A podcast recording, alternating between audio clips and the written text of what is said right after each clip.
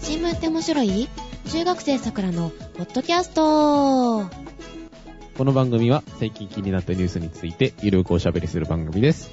お届けするのは、やっぱり松下奈緒がいいなと思うカエラと、龍谷大平安の意味がわからないシオンと、花が咲いたよ。ジェシカがお届けします。おはようございます。おはようございます。おはようございます。えっと、え何でしたっけどれから拾ったらいいの花花花が咲いた人えどこに頭悪の花頭なんか、悪の花、真っ黒い花が咲いたそれはちょっと見てみたいですね。 アニメがあるのよ、悪の花って。えー、なんか漫画でそんなんありましたよ。確かコミック一期か、じゃない、別、別漫画かな別冊マガジンあたりで。なんかね、とってもスッキリとしない、イラってするようなアニメ。え、じゃあ見なきゃいいんじゃないですか。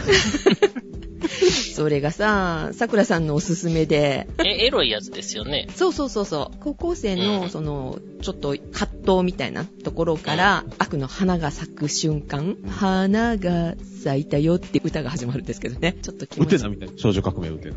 ちょっと頭のおかしい女子高生が、まあ、主役は男の子なんですけどね、あの、頭のおかしい女子高生に見染められて、それに憧れて、わけわからんことになっていく話でしたよね。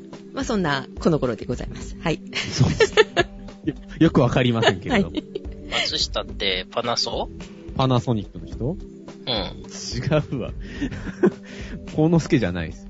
うん違います。松下奈緒です。なう奈緒じゃない。奈何何する人緒。知りません知ってたら聞かないです。そうそうそうえ、ジェスカさん知らないんですかなんで私には聞かないんですかいや、マシノさん知らないのかなっていう。誰それなんか、あれですよ。なんだっけ、朝ドラとかに出てた人ですよ。大之助の違う孫違う。松下デッキから離れなさい。えしかも知らないよだって最近やっとあのアンっていう人を覚えたところなのにあんってなんだ。あれでしょ渡辺健の。 そうそううん娘さんうんうん。なんかあんって言ったら鈴木あんを思い出す。懐かしいな。いや、松下直ですよ。知らないでです。何何何何それがどうしたのいや、いや、いいなって思って見てたっていう話ですよ。ただ、あの、共通のイメージを持ってないので、この、いいなっていう、あれが全く共有できてない。ですねうん というより、どこがいいのかということを、あの、番組が終わった後、小1時間ほどあの問い詰めますんで、あの、それを負けにしますから、皆さんお楽しみにしといてください。はい、なはい。でしおんさんのさっきのはもっとわかんない。何がわからないってえ、龍谷大平安の意味がわからないんですよ。龍龍谷大。谷大学は知ってるけどううんん。でしょうんうん。それがね、うん龍谷大平安がどうのこうのっていうニュースがはいあって、でね、うんなんやろう、龍谷大は知ってるけど、平安ってなんやって。うんって思ってよく聞いてたら、高校野球の話っぽかったんですよ。高校野球とは、えっ、と、一言も言ってなかったですけど、おー。え、それの平安高校ってこと 多分平安のあたりにある、あー。ね、うんうんうん。あー龍谷大のあの平安高校っていううん付属なんかようわかんないですよ、調べてないんでね。一大鶴岡的な、あれですかね。あ、そうだうね。ん、なんか、そう、そんな感じ、そんな感うじ。ん。なるほど。で、も、うんし全然知らなかったら、うん龍谷大は知ってるから、うん。キャンパスのことかなって思うわけですよ。ううんんうんうん。うん。でね、龍谷大平安ってなんやねんっていう話で、うんえー、何の説明もなしにそんな用語を使うっていうのは、あの、もう非常になんか余ったれてるなという。多分ね、これね、あの、スコアとかを書くボードうにん文字制限があって、そういんな感じで省略されるんだと思うんですよ。多分。うん。うん。でもだからといって普通の報道でそれに乗っ取る必要はないですよね。高校って一言つければいいだけで、同じようなネタがね、釣り広告でもあってね、電車のうん。香川、ドイツで活躍って書いてあって。 香川ね、香川県のね、香うん川。そうそう。なんやろう、ドイツの学校で小学生にうどん打ちでも教えたんかなっていう香川県があって。いらんな。うん。それを釣り広告でデカデカと書かない意味がわからへんなって思ってて、うんそんな面白い釣り広告があったよって、あの、同僚に話したら、んそれ、あの、サッカー選手やろっていう。ああ、なるほど。知知ってる人は知っていると。うん知らない人は知らない。ない。だから報道はね、ちゃんとわからない人のためにしてほしいよね。本当に新聞とかの字数がビチッと決まってて、入れられないとかは、未だあの、言い訳の余地があるんですけど、それ釣り広告で、あうの、ん香川ってすっごい大きく書いてある から、その川の4分の1角を使って選手って書いてくれるだけで全然わかるんですよね。ああ、なるほどね。パッと聞いた時に何、何のことかがさっぱりわからわん。からないね。うんまあ、ありがちですね。で、しかもなんか似た体験というか、先日ありまして、ほうほううん。えー、まあ、引っ越ししたっていう話はしましたが、はい。で、そこでね、新聞を撮ってるのよね。どんな面白い新聞をうん、中日新 聞。 まあ、春で引っ越しされた方がやっぱり多いじゃないうんはい。うん、なので観光案内みたいなのがついてたのへー新聞にねでうん静岡市を一生懸命こう探してたらないのよその地図の中にうん。で青い区とかあと清水区とか書いてあって清水区は静岡なわけよ静岡市清水区静岡県清水区ではなく、静岡県静岡市清水区。そうそうそうそううん。まず静岡市ってかどこかっていうのが分かってないから あの知らない人のために書くんだったら市まで書いてほしかったなってちょっと思ったのはい新聞系では、その、県議員とか、知事がっていうのでう、んその名前を全部省略して、うんネット上で記事だけ見たら、何の話かさっぱりわからんとかね。ああ、あるね。うんう。うんん。うん。はい。えーてなところで、メメーールルか。をいただきましたので、あ、あるんですかはいははいい。あの、ご紹介したいと思います。はいお。願いしますえー、歓迎というメールです。はじめまして。うん。ウはいェルカムの歓迎でございますね。ははじい。めまして。はじめまして。はじめまして。静岡市内の大学で教えながら映画関係の物書きを細々としているものです。鬼ヶ島さんって方からのメールです。ん静岡に鬼ヶ島はい。そう、岡山じゃないね。はい。はい。メタボ気味なので、自宅から勤務校まで片道40分歩いてるのですが、新聞って面白いの配信があるときはいつも歩きながら iPod で聞き、学生たちにも勧めていましたと。う苦ん。行してもらってますよ。ありがたいですね。 え、苦行え苦行苦行。苦苦行行を。はい。はい。今朝も歩きながら聞かせていただいたのですが、ジェシカさん、桜さんが岡山、あ、岡山さん 方、岡山さん振られし はい、静岡にいらしたと聞いて驚きましたこれからの放送で静岡話など聞けるかと楽しみにしています機会があればぜひ学校で学生たちにお話などをしてくださいこれからもますます配信楽しみにしておりますということで、えーメールをいただきましたあーエヴァンジェリストの鬼ヶ島さん、ありがとうござい ました。 ありがとうございましたえー、っとねジェシカの方もびっくりしましたうんだってあのー引っ越し先にね聞いてる方がいらっしゃるってあんまり思わないのでうんうん。うん、静岡の方いらっしゃったんだなと思ってちょっとびっくりしました。ありがたいです。美味しい地酒などね、あの、おすすめを書いていただいておりますし。ありがたい。ほうほうほうああ、じゃあ、あの、崖崩れが起こった場所も Google マップで示してくれてると。崩れましたね、そういえばね。今ずっとね、報道されてますけれども、びっくりですよ。大丈夫え、そうなんですかうん。そうなのあの、お茶畑茶畑が崩れたんですかそうそう。高級茶畑が。もったいないよね。あじゃあ、あの、訳あり茶葉で出せば安く飲めるっていうことですよね。うーん、あの残ればいいけど台ね。台台風で落ちたリンゴみたいな 感じで。ね、それほど残ればいいですけどね。まあ、見事になんか削れてってるから、もう埋まっちゃうんじゃないかなって感じですけれども、まあ、ちょっと心配ですけどね。はい。はいえー、ということで、えー、鬼ヶ島さん、よろしくお願いいたします。よろしくお願いします。はい。学校で学生たちに話などしてくださいだってよ。何の話 なんですかえ、お酒の話ならできるよ、みたいなね。あは、まあ大学ならいいよい。うん。うん、あまあもちろん講演料はね、うんえそれなりに。え、おお酒酒ででいいよ。うん。お酒の話してお酒で支払いですね。ですね。では、お題の方ですね。はい。えー今日はですね、はい ハーグ条約。麦麦、ハグハ グ。まあ、まあ大体やってるか。おおいはぎおいはぎおはぎじゃない。ハーグ条約。うん。はい。条約の話です。前にちょっとしたことありますよね。うん。うん。かな、んで、そのハーグ条約っていうのが、えっ、と、衆議院の、えっ、と、外務委員会で、うんえっ、と、まあ、全会一致で、えっ、と、その、加盟、条約に加盟することを承認したと。で、まあ、参院に送られると。はい。ということでですね、まあ、どうやらそのハーグ条約っていうものに日本は加盟することになるらしいとはい。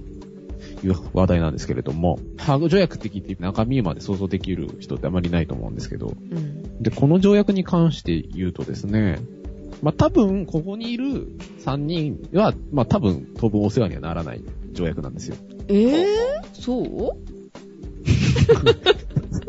知ってるだけにちょっと。多分、お世話にならないっていうのがですね、はいこれの条約が定めるものっていうのは、えーと国家間の不法な児童連れ去り防止を目的としていると。うんうんだから子供を国から国へあの不法に連れ去ることを防止すると。うん。え、それは、アメちゃんあげようって言ってついていって、車に乗せられて、目隠しさせられて、あの、 パッと気がついたら、カニ構成の上やったみたいなやつですかいや、そこまであの過激ではなくて、国際結婚で離婚した場合に、う例えばん。お母さんが子供を面倒見てたんだけど、うやん。っぱり親父がその自分の国に連れ返すっていうんで、お母さんの国から子供を自分の国へ引っ張ってくるみたいなのを防止するうんうん目的うんのう条約。ん。国際的なこのダッシュの民事面に関するハーグ条約の通称だそうです。ハーグ条約。もうめんどくさいから離婚したらダメっていう風にしたらいいんじゃないですかそれは、なんかいろいろしんどそうですけど。うんはい。うん。で、まあ、いろいろ詳しく見ていくと、えー親権、看護権、養育権を持つ親の元からその同意なくして、だからあの連れてくよって言わずに、えー親が、他の親が、片方の親が、えー16歳未満の子を国境を越えて連れ去りまたは隠匿をした場合に、うんえー両国がこの条約に加盟していれば、子を奪われた親はその国の政府を通じて、相手国にこの返還や面会を要求できると。ということで、あの、まあ、その条約を、条約に入っている国同士の問題であれば、うんその国に言うと子供が帰ってきたりすると。っていうので、今どれぐらいね、そのハーグ条約っていうものに、あの、国が加盟してるかというと、2011年の時点で、えっと、はい85カ国、国連加盟国っていうのが今192カ国あるらしいんですけど、で、主に、えっと、ヨーロッパ、北米、南米、南アフリカ、オーストラリアとか、うんまあ、やっぱり西洋文化圏の国のほとんどがこの条約を締結していると。うんうん。うん。で、この西洋文化圏っていうのは多分ね、この条約の問題を語るときにミソになるワードだと思うんですけど、っなぜなぜ。ていうのが、まあ、やっぱりその、文化的に合う合わないみたいなものがあるんだろうなって、今回、その、ニュース見てて思った節があって、まあ、まあ後々話そうかなとは思ってるんですけども、はい。はい。国際結婚ですよ。うん、しそうだからね、ちょっと心配だわ。心配だ わ。あの ーはい、興味、興味がないので、サラサラと行きましょう。でしか、あの、ね、緑の目の子供が欲しかったわ。瞳が緑。違なんやろ、緑内障的なやつですか うってば。眼圧高めですみたいな。うん。まあまあまあ、置いといて。はい。国際結婚ですよ。はい。国際結婚ってどれぐらいあるのかなっていう話ですよ。日本で日本で。どうだろ年間100組ぐらい。えーとですね、2011年の国際結婚の件数は25,934件。う。ほんそれ1年でですよね。うん。うん11 2011年のね。う。はいうんで、あの全体の婚姻数に含め、含まれる割合が3.9%。でも結構いるじゃない。へえ。でですね、なんか最近少なくなったらしいんですよね。うんうん。うん。2006年。えーと、だから、11年から見て5年前うは4、5000件ぐらいあったの。ん。うん。だからだいぶ減ったらしい。まあそれは結婚する人も減ってきたってことなのか、国際結婚ってやっぱり無理じゃねみたいな、なんか、流行りがあるのかよくわからないんですけど。ああ、それとも、あの、結婚ブローカーが、あの、ちょっと日本以外を標的にし始めたかもしれないですね。それは大いにあるかもしれないですうんうね。ん。まあそんな感じらしいですね、国際結婚自体は。まあ、多分縁のない話なので、まあ置いときますけど。 はい。 えーとですね、えーと、ハーグ条約の中身を見ていきましょう。はいでこのハーグ条約って、まあさっきさらっとね、あの触れましたけど、んまあ特徴として、えっと子供の利益を最重要に置くと。はい。うん。っていうのがまず第一条件と。うん子供の利益ってなんだ子供、なんか子供が一番ハッピーでいられるようにすると。それは離婚しないのがハッピーかなうんやっぱ離婚禁止ですね。いや、あの、それはね、 言ったらダメですよ。離婚を前提で話さないといけないのね、これね。しちゃった後の話ですからね、これはい。うん。あくまでもね。はいで、あのー結局その親権をどっちの親が持つかっていうような取り決めではない。うーん。だとか、だから要するにその子供がどっちの親と暮らすのかを決めるものではないと。うん。で、まあ、いわく裁判だとか合意を行うために、それに最も適した国を、国に子供を戻すための手続きを定めていると。なんだそれう。ーん。誰が子供、誰が決めるのっていうか、その裁判所が決めるわけ裁判所だとか、あと、その親同士の話し合いで決まる場合もあるらしいんですけど、うーんあ子供が例えば住んでる場所が、まあ、ドイツだとしたらドイツ語は喋るけど日本語は喋れないのに日本に戻ってきちゃったらちょっと不幸じゃないのみたいな感じで、そっからドイツにしましょうみたいな、うーん、うんはい、あれがらしくて。で、まあ、ただ例外はあったりして、うんはい子供が帰ってきた時に、はいだから、例えばですね、DV、ドメスティックバイオレンスとかはですね、あ虐待が予想されるような場合は、ー、うんあの、その原則に従わない。だとか、あと子供自身が、あの、帰りたくないと言っていると。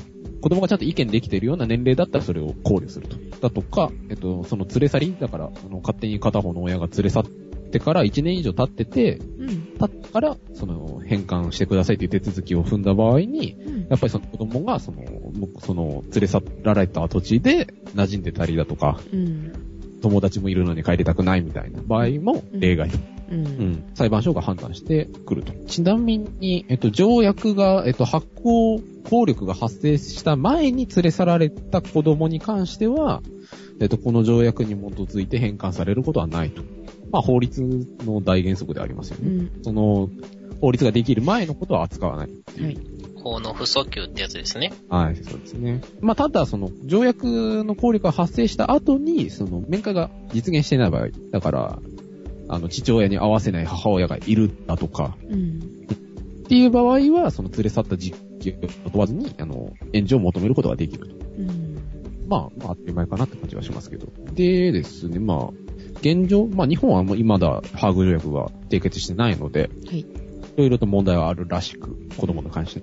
で、まあ、出てたのが、えっと、カナダとの例っていうので、はいで、これがさっき出てきた、あの、西洋文献と、やっぱりその、東洋の文化圏のなんか、違いみたいなところがよ色濃く出てて、はい日本だと子供の親権、うん親の権利っていうのが、民法上は、離婚後っていうのは、父のいずれか、だから母親か父親か、はいの単独の親権になるのが一般的であると。うんそうだうんねうん。まあ、そうですよね。うんなんですけど、カナダは、夫婦両方が親権を持つ場合が一般的らしく。へえややこしくなりそうだけどうん。だからそこでまず違うんですよね、文化的うに。んうんその、特に日本だとお母さんが親権者になってめ面倒見たりっていう場合が多いですよ多ね。いよねうんで、まあカナダでは両方だったりするので、うんでカナダだと、えっ、とですね、その子供と片方の親が海外に行くとき時は、うんもう片方の親の同意書の提示を強く求められたりするらしいです。めんどくさお父さんと息子が海外、あ、なんかその別居状態だとか離婚状態にある、うん状態にあるうんお父さんお母さんで、んお父さん、息子と、うんでまあ、日本に行きたいっていうカナダ人がいた場合に、うんえっと、お母さんの同意書が必要だったりすると。で、えっと、今、その、連れ去りっていう事案、はい件数えっと、カナダから、えっと、言われているのが、えっと、日本への子供の連れ去り件数っていうのが、平成25年、ちょっと前ですけど、8月の時点で39件あるらしいと。そんなにあるんだ。意外にありますね。ねうん。で、まあ、国によっちゃ、あの、誘拐犯みたいな感じで指名手配されるらしいんですよ。親でも、真剣なかったらただの他人ですもんね。そうそうそうえ。そうう。ん。そういうことです。あの、法律上は。う。うんん。知らない奴が連れてったみたいなね、ことに。で、逆にその日本からカナダに連れてかれる場合もあるらしく。なんですけど、結局そのまだ条約を締結してないので、日本側からカナダに文句を言っても、うん。帰って来させられないと。ああ、どっちもダメなんだね。連れてくる方もなんかいけないけど、連れ戻そうともできないわけだ。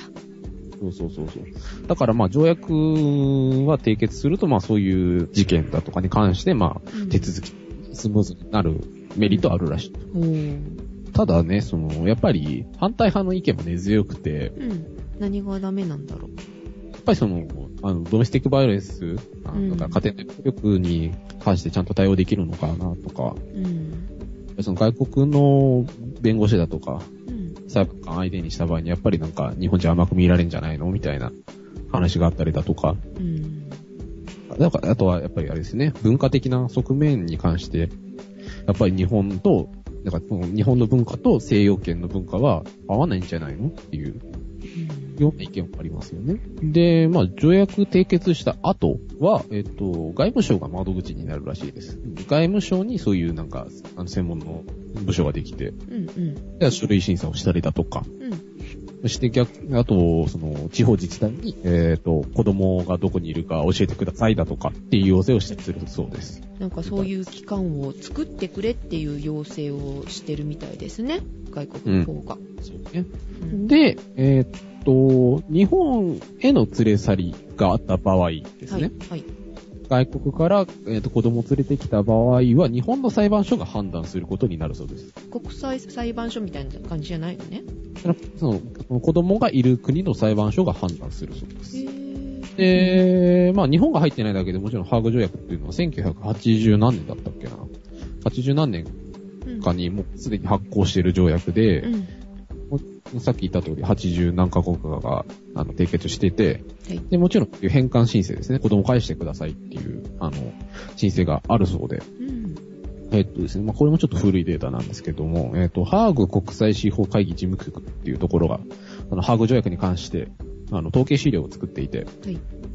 えっと、その2008年の統計資料によると、返還申請が、えー1903件あったと。子供改正っていうのは。うん。え、日本にっていうんじゃなくてだよね。で、そのハーグ条約を締結している国同士で2008年にあった申請が1903件あった。うんで、返還命令、返還拒否、面会交流命令だとか、そういったあの、司法判断ですね。はい。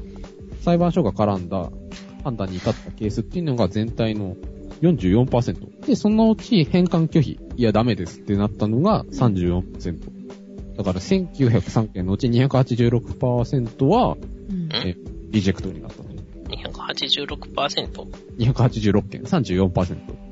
まあ一応そのなんだろう、なんかいろいろそのね、子供が嫌だとか言ってるだとか、あの、やっぱり、あの、暴力振られる可能性があるからダメですみたいな、あの、ジャッジというか判断は、まあある程度機能はしてるのかなっていあう。ー必ず渡せっていうことにはならないのね。ないですね。うん。ちょっと安心。結婚したはいいけど、やっぱり馴染めなくて子供連れて帰ってきたら返せとか言われたら ね。ちょっと想像してます、今。子供2人産めばいいんじゃないですかえ、別々にしちゃうのそうそう。いやでもやっぱりなんか兄貴返せとかさ、そういうことになるでしょ。それはそれで。じゃあ、えー半分ずつ。半分ずつ上と下で分ける。いや、右と左で。どっちでもいい。っていうのは、まあとりあえずなんか、ハーグ条約っていうのは日本は、あの、加入するそうなので、はい。まあもしあのね、国際結婚をされてる方、する予定のある人、もしはい離婚してしまった方は、ぜひですね、はい。登録していただければなと。国際結婚を離婚する予定のある人ってことですよね。まとめて言うと。あ、かつ、かつお子さんがいる家庭のですね。うんうんうん、だから日本で国内で結婚してもっていうか日本人同士で結婚しても問題あって離婚したりとかするわけじゃない今多いじゃない、うん、それがね、ね、もっと条件厳しくなってくるじゃない離婚せずにいるための 条件ってことだけどなんか今、何人かに一人はもう離婚するとかっていう、何組か、何組かに一人は離婚するっていう状態みたいですけどうね。ん離婚するものだと。うんうやん。っぱりこのハーグ条約あのシオンさんが言ったように離婚しちゃいけないっていうしないとダメだよね 本当にじゃないと子供かわいそうだよね対処療法的なね、あれではありますよね。うんうん。しかもなんか16歳未満でしょえい未満以下ミノうん。それぐらいはなんとか、多少の我慢で乗り切れるものであればね。じゃあ16歳まではあの離婚しないっていうハーグ条約につけてください。つろそこか、みたいな。おかしいな、最初に出てたやつや。はいはいもうこれは可決されたわけですね。うんはい。ユーストの方であの、双子は、みたいな。まああ、あ、それこそなんか半分ずつに分けて、半分ずつくっつけて持っていったらいいんじゃないですか怖いわ。じゃあ、ということで、えっ、と、本編の終了ということですね。メールもお待ちしております。じゃんじゃんお待ちしております。これからえーお酒もお待ちしております。 えーこれから、あの、収録のたびにユーストはやっていこうと思ってますので、その辺またよろしくお願いいたします。よろしくお願いします。はい。えー、ではお届けしましたのはカエラと、シオンと、ジェシカでした。それでは皆様いってらっしゃい。いってらっしゃい。いらっしゃーい。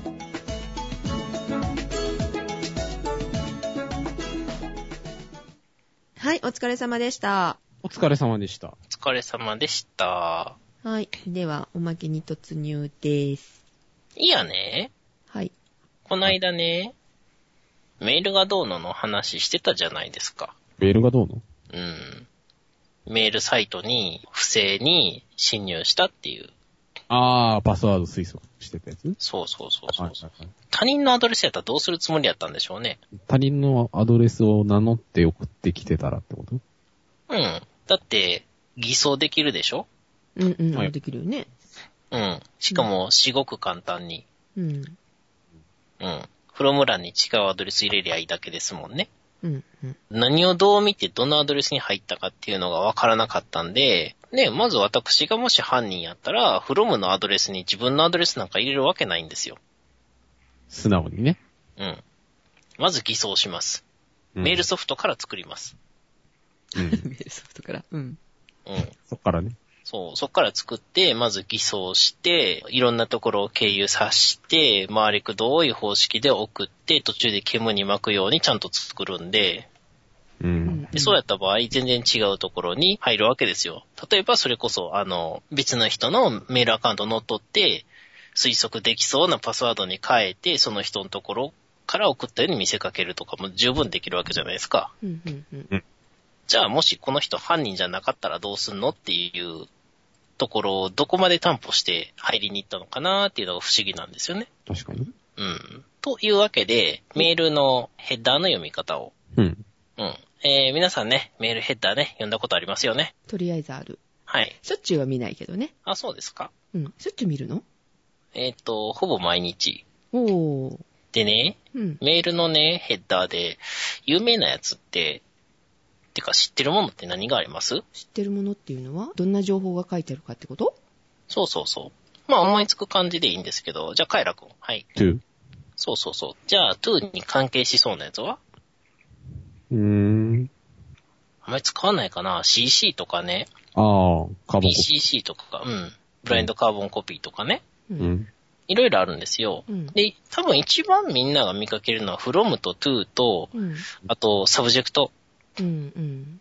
サブジェクトは、えっ、と、件名そうですね。日本語に直したら何になるんでしょうね。専門用語的なんじゃなくて。中でも一番偽装しにくいヘッダーはどれでしょうかっていう話なんですね。まあ先に答えを言うとレシーブド。受けて。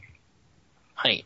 これは何かっていうと、メールってあの、バケツリレー方式でひょいひょいとこういろんなサーバーが、まあ MTA って言うんですけども、それが中継していって、うん。で、そのたんびに、ここに、あの、自分がやりましたよっていうのを書き込んでいくんですよ。それがレシーブドっていう情報が入ってます、ヘッダーの中に。うん。う。うんだから基本的にはサーバーが嘘をつかない限りは、ここは信用できるという。あんー、はいはい。うん。他のやつはね、あの、へ from とか to とか、あの、センダー、センダーっていうのは from とは違って実際に送った人、送る人。何が違うかっていうと、from は複数のあのアドレス入れられるんですけど、センダーは1個のアドレスだけです。あの、from の複数アドレスって、例えば飲み会の幹事さんが連名で送るとか、結婚式の案内を2人の名前で送るとか、そういう風に使えます。例えばね。でも、センダーっていうのは送った人、送る人だから、実際に送った人。だから、一つだけになります。なのでね、その辺読むとね、楽しいですよ。どっから来て誰に送ってみたいなのがわかる。そうそうそうそう。で、レシーブドっていうのが、あの、サーバーが書き込むやつなので、サーバーが壊れてるとか、サーバーが乗っ取られてるとか、サーバーがおかしいことになってる以外は、偽装ができません。まあまあまあ、それなりに信頼できると。うん一手順は確実にわかります。あ、今、トム先生が、昔はフロムを偽装しても、携帯に送れたものですが、って書いてある。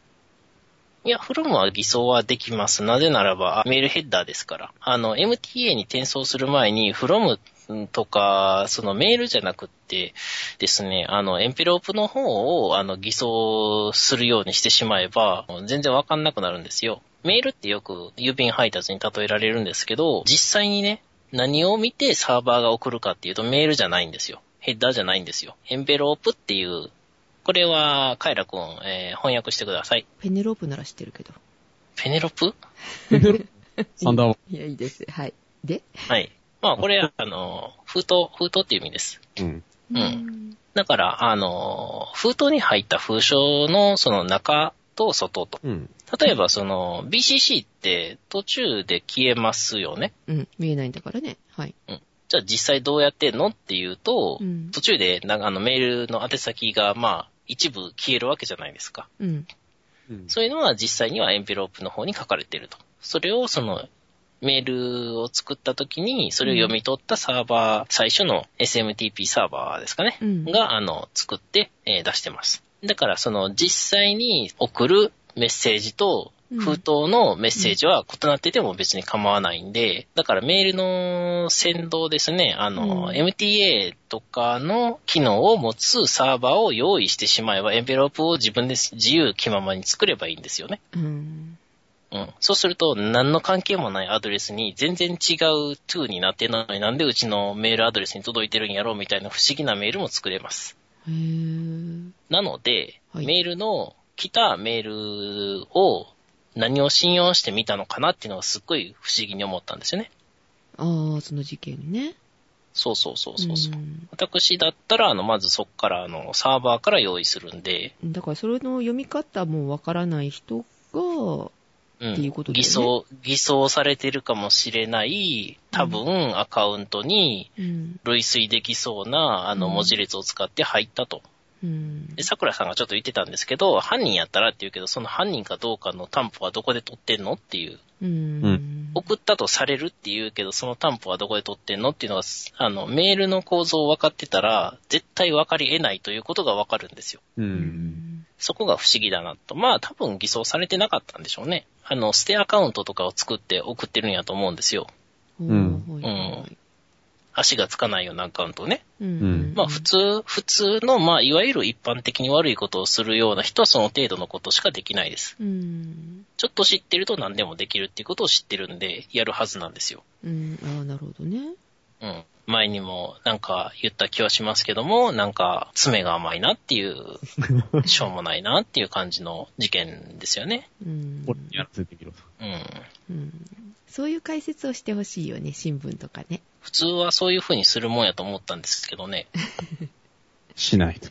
うん。でもそれぐらい普通っていうか知ってる人いそうなもんですけどね。えー、ちなみにですね、あの、よく昔あった話をしますと、うん。皆さんね、文字コードって知ってますか、うん文章作成とかで制御される、うんえーコードを表現するための文字のコードですよね。数字類ですよね。うん。で、このメールが作られた時って文字コードっていうのは極端に少なかったというか、その、そんな全国的に使うもんやと思って作られてなかったんで、使える文字コードが極端に少なかったんですよ。うん。なので、えー簡単に言うと ASCII 文字しか使えませんでした。ああ、だから昔は文字化けしやすかったんだよね、メール。うん。あのーね、知ってる人は知ってると思うんですけど、サブジェクトってヘッダーって言ったじゃないですか。うんうん。でも、件名ってよくみんな日本語文字入れてますよね。うん。今でもそうなんですけど、基本的にサブジェクトには、あの、サブジェクトじゃない、ヘッダーには、アスキー文字しか使っちゃダメなんですよ。昔は、そこに日本語文字列を入れると、あの、うん完全に壊れてました。へえ、そんな時代があったのね。ありましたね。うん。だから、あの件名は、あの、絶対日本語文字なんか使うなよと口を酸っぱくして言われると。じゃあ今どうしてんのかっていうと、ここはこの文字コードだよっていう宣言をして、それで挟み込んでる、サンドイッチしてるようなもんなんですよね。パンが出てきたら中身は、あの、グーだと。うん。そういう命令を挟み込んで解決してます。なるほど。まあ、そんな感じなんですけれども、で、ここで、あの、よく文字化けとかっていうとう、ん例に上がるのが半角かな。半角かなはですね、結局採用されませんでした。ので、使わないでください。使えない。使えるんだけれども、それは一応、その、ちゃんと使えてるわけじゃなくって、もうしょうがねえな、解釈してやるよっていう、あの、メールクライアント側の、えー優しさです。へえ、まあ日本語文字なんだなっていうことで出してくれてるっていうだけですね。うんうん半角カタカナ使う人今すごい多いよね。そうなんですかね。あ、業務メールで使ってる人を見て、さすがにちょっと呆れましたけど。ただ、その、その、ちょっとわからないでもないのは、画面表示は確かに半角使ってるんだけど、メールにまで使うなよって思ったんですよね。うん。画面表示では確かに半角になってる部分があるっていう。えー、というわけでね、えー半角化のは基本使わないでください。はい。えー、メールは、あの、貧弱なシステムなんで、優しくしてあげましょう。あのーまあ、本当は MIME とかバウンダリーの話とかいっぱいしたかったんですけ ど、うんわかんない。何それ。 うん。うん。詳し詳しくはね、あの、RFC 読んでください。あれ、ん RFC っていう、あの、インターネットの使用書みたいなのが、えー、インターネットで公開されてますんで、ググったら出てくるのね。あ、ググったら出てきますよ。うん、うん、うん。でね、うんあのーメールヘッダーを読む方法っていうのは、メールソフトごとに、メールクライアントごとに違うので、うん。えーそれは、あの、自分の使ってるメーラーで調べてくださいね。うん。かそうそう。いや、だって本当にバラバラですもん。あ、あとあの、HTML の中、ソースコード見たことありますよね。うんわからずに見るけどね。はい。うん。例えば、あの、こんにちはって打った時に、あの、赤、青、黄、緑、黒っていう色の文字をそれぞれ埋め込むと、うん。うんあの、カラーを一個一個あの、指定してタグをうん。彫り込んでいくわけじゃないですかうん。ですね。そうはい。うん。で、それを HTML メールで送ると、どっかのメーラーは、こんにちはっていう、あの、テキストだけのやつと、うんこっから先は HTML だよって言って、こんにちはって書いて、今度はタグもつけたやつを一緒に送ってくるんですよ。うん。えーそういうなんかあの、無理やり送りつけるっていう。 えー HTML が読まれへんやつはあの、テキストの方読めようみたいな。でですね、あ、ちなみにその、ヘッダーを読んだ時に、フロム欄とか、うんサブジェクト欄がなんかぐっちゃぐちゃの文字になる時があると思うんですけど、うん。その時にね、ISO の -2022-jp とかって書いてあったら、これ日本語だよっていう宣言がさっき言ったあの、サンドイッチのパンの役割してるところがあるんで、うん。で、ISO2022-jp っていうのは、いわゆる JIS コードです。うん。シフトじゃない方の JIS コードです。うねん。うん。おうシフト JIS ってわかりますよね。あの、見かけたことはあります。はい。あの違いがわかんないけどね。はい。え、シフトっていうのは、あの、ビット演算のうちの一つで、うん。ビットをシフトさせることです。彼らわかった今。え、馬とシマウマの差が分かってないぐらい分かってないです。 あのー 簡単に言うと、シマウマっていうのがいたとしますよね。うん。はい。うん。で、あれ、白黒がありますと。うん。シフトさせると、その白の島と黒の島を、あの、グイってこう、一個ずつずらして、あの、白と黒が、あの、入れ違いにななるみたいな状態です。そういう変換するわけも文字うを。ん。あれをそれぞれ0と1やとしたら、あの、それぞれグイって一個ずつ横にずらすみたいな感じなんですよ。じゃあ、シフト実は実に比べて何がシフトしてるかっていうと、さっき言った、あの、半角かなとかね、特殊な文字の部分を避けて、ちょっとグイッとずらして、あの、ちゃんとうまく動くようにっていうことで、うんシフトさせてるんですよ。うちょっん。と頭いいのか。ちょっと頭いい感じなのね。そっちの方あが。の、そこにいたら、デッドボール当たるから、ちょっと変な格好で構えてるみたいな感じです。その部分が、あの、動かした、いわゆるシフトしたっていう、ちょっとクイってずらして、あの、あ、ここ当たらへんようにしたよ、みたいなね。まあ、そういう感じやとなんとなく思ってもらえればいいです。文字コードの話は、あの、非常にあの、深いところに行くんで、ここにこだわるとですね、多分ね、説明だけで3時間ぐらい になると思うんですよ。どなんでかっていうと、これね、あの、絵があったらすぐ分かったりするんですけどあーね、これね、あの、文字コード表っていうのがあって、こっからこうだよってグイってこうずらした図解ができるんですよね。うあん。うん。それがちょっとできないのが非常に辛いかもしれないですね。うんヤンマさんが KI スラッシュ KO あたりから説明しないとあかんのちゃうかって。なになにあー。何 ?KI、KO って。キコ。 キコ。キ コ。キコじゃない、キコじゃない。何それ美味しいのねえ。わかる人が結構聞いてるね。これなんねか、こんだけ分かる人がいるもんなのかなみたいな。いや、てか、ねん。すごい常識、いや、私的にはだいぶ常識なんで、JIS と SIF と JIS の違いって言われると、あの、ちょっとすいません、ちょっとまとめてなかったんで、まあたのほら、難しいこと言われてるよ。何 ?L-O-T-A-T-E って。え、え、え、なになにローターテローとシフトの話はマシン語入門からいや、やらなあ、わからへんがな って。わからんわ。 まあだから、うん。各国のローカルルールやったやつを統合するときに問題になったりとかう、ん。のがいろいろあるんですね。簡単に言うとね。はい。まああの、JIS コードっていうのはう、ん。まあ、さっきもちらっと言ったんですけど、まあ、普通のテキストでは出てこないんですけど、電子メールでは主流です。うん。さっき言った ISO2022JP っていうやつですね。うんうんうん。なんで、あの、なんとの覚えといてもらえればいいかなと。はい。えー日本人であったら、あの、ASCII と JIS と SHIFT と JIS と EUC とユニコードと、えー超漢字ぐらいは覚えときましょうと。覚えてこうね、カエラ。うん。